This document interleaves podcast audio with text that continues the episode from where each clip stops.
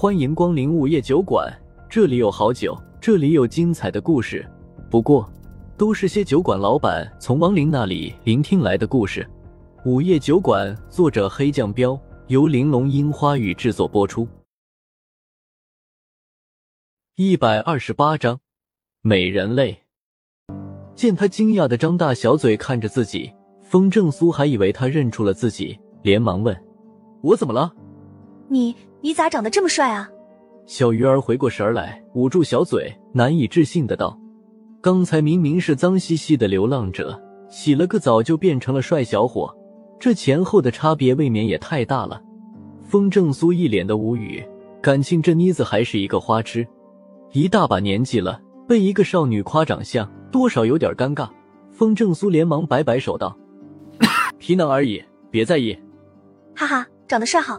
肯定能吸引不少好色之女，酒馆的生意肯定要好了呀！我要发财了。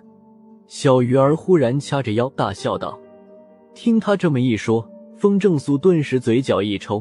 天道好轮回，苍天饶过谁？做梦都没想到，吸引顾客的事儿居然轮到了自己的头上。这让风正苏更加怀疑眼前的少女就是他了。于是又问了一句：‘美女老板，你确定真的不认识谢无鱼？’”小鱼儿眨巴了下眼睛，还是摇头，不认识啊。你说的那个谢无鱼是什么人啊？风正苏仔细盯着他的眼神，不像是在说谎。可自己穿的这身衣服，就是谢无鱼以前最爱穿的白色小西装。决定打破砂锅问到底，风正苏又说道：“谢无鱼曾经是这个酒馆里的，我这身衣服就是他的。”小鱼儿的眼中浮现出疑惑之色，想了想，然后摊手道。那我就不清楚了。这酒馆是我半年前接手的，不知道酒馆以前有什么人。你这身衣服原本就放在床下。半年前，风正苏一愣，连忙追问：“以前的老板在哪里？”小鱼儿摇头：“不知道啊，是一个学长帮我办的，我没见过老板。”你是学生？风正苏眉头一皱：“对呀，京城觉醒者学院大二灵兽系的学员。”小鱼儿点点头道：“灵兽系。”风正苏顿时一阵的疑惑：“灵兽系是什么力量？”嘿嘿，我可是全学院唯一的灵兽系学员，除了校长，没有老师能教我。”小鱼儿傲然道。风正苏好奇的问：“那你都有什么能力啊？”小鱼儿道：“除了能听懂动物和妖兽说话，我也不知道自己还有什么能力。”呃，好像没什么用啊。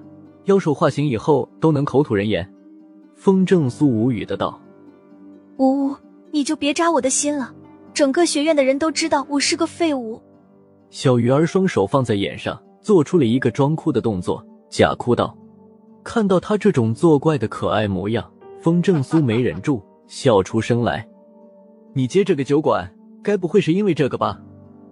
小鱼儿难过的点点头。别人都可以出去猎杀妖魔恶灵换灵石，我只能跟普通人一样自谋生路。酒馆的生意又不好，我太难了。风正苏摇头苦笑，不过也大概了解了现在的情况。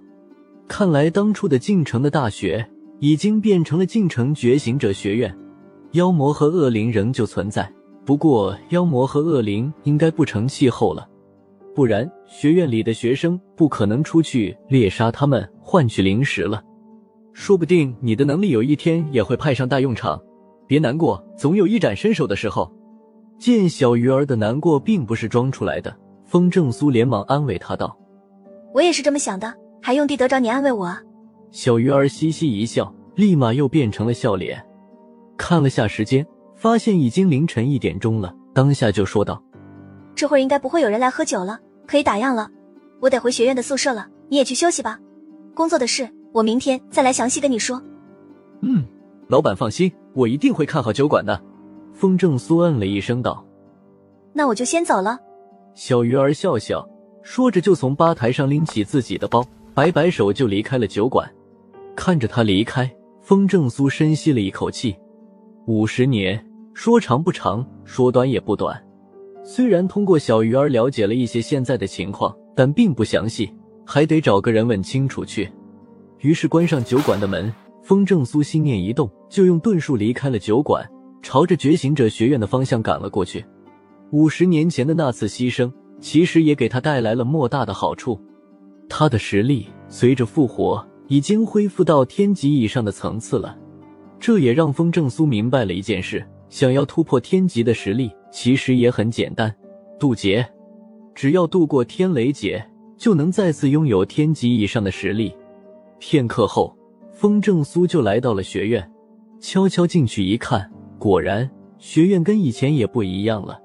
里面的学员们基本都是黄级以上的实力，还有不少玄级，甚至风正苏还感应到了好几个地级实力的家伙。想来那些地级的高手应该是学院的教导员。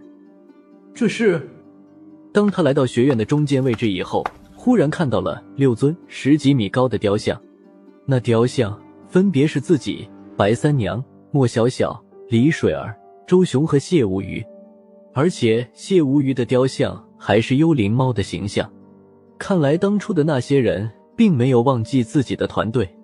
风正苏欣慰的点了点头。就朝着办公楼的方向赶了过去，想要知道详细的情况，问问学院的校长就知道了。先去办公楼看看校长是谁再说。嗯，等找到办公楼以后，风正苏发现有一间办公室还在亮着灯，走近一看，竟然就是校长的办公室。风正苏赶紧悄悄走了过去，隔着窗户一看，办公桌前坐着一个漂亮又熟悉的女人，白三娘。风正苏又惊又喜，没想到白姐居然成了学院的校长。此时坐在办公桌前还在办公的白三娘，也像是感应到了什么似的，猛地抬起了头，喃喃道：“老板，是你吗？”吱呀一声，风正苏推开了门，轻笑道：“白姐，好久不见了啊！”老板，白三娘浑身一震，立马激动的站起身来。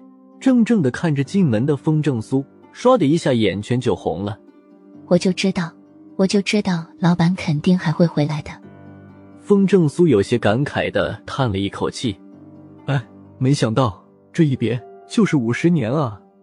顿了下，又笑笑说：“五十年了，白姐你还是跟以前一样漂亮啊！”白三娘捂住嘴哽咽了下，强行不让自己流泪，然后道。老板，你去过酒馆了吗？风正苏点点头。我从酒馆来的，正想问问你，小鱼儿那小妮子是谁呢？她就是小鱼儿啊。白三娘眼眶一热，忍不住的流出眼泪道。风正苏顿时怔住了，他听得出来，白姐说的小鱼儿就是谢无鱼，急忙问道：“那他怎么不认识我了？”白三娘道：“因为他也死过一次了。”又到了酒馆打烊时间，下期的故事更精彩，欢迎再次光临本酒馆听故事。